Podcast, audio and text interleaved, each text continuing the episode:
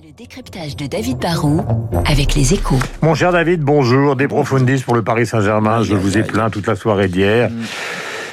C'est triste. Pourquoi triste, la vente de 30 chasseurs Rafale à l'Égypte est une bonne nouvelle pour la France? Bah, sur un terrain purement géopolitique ou militaire, je porte pas de jugement. hein. Les ventes d'armes dans le monde sont au plus haut. Il y a incontestablement une montée des tensions et je sais bien qu'on dit que pour préparer la, la paix, il faut s'armer, il faut préparer la guerre.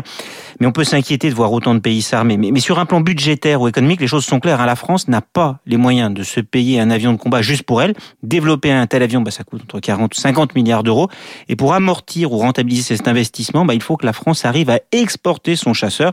Notre souveraineté dépend de notre capacité à convaincre d'autres armées du monde de faire elles aussi le pari du Made in France. Est-ce que ce pari est gagné? On est en train de le remporter. Hein. Le Rafale a été lancé au début du siècle. Au départ, on peut se dire que c'était un avion maudit. Hein. Dassault, qui avait engrangé de super succès avec ses Mirage 2000 ou Mirage 3, a mis très longtemps à signer un premier contrat export. Hein. C'est qu'en 2015 que le Qatar nous a acheté les premiers exemplaires et c'était absolument crucial pour équilibrer les, comptes de Dassault sans que ça coûte des, des milliards à la France.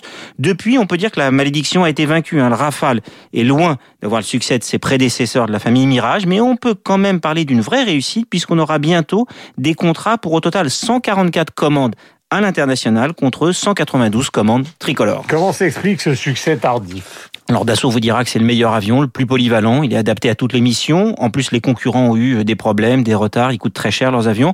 Enfin, si la France exporte, c'est aussi parce qu'on a vendu dans le passé plus de 1000 chasseurs Mirage dans plein de pays à l'époque de la guerre froide. Et les clients d'hier, les Indiens, les Grecs, les Égyptiens, peuvent facilement, plus facilement redevenir des, des clients d'aujourd'hui, surtout s'ils ne veulent pas, comme le Qatar ou l'Égypte, ne dépendent que d'un allié américain, russe ou autre. Maintenant, sur le long terme, l'enjeu, la vraie bataille, c'est pas seulement de bien vendre nos chasseurs à l'exportation, c'est aussi en amont de trouver des alliés en Europe pour ne pas le produire tout seul. Il y a aujourd'hui trop de concurrence entre les Européens, trop de chasseurs différents pour un marché trop étroit. On doit en fait s'entendre pour la prochaine génération.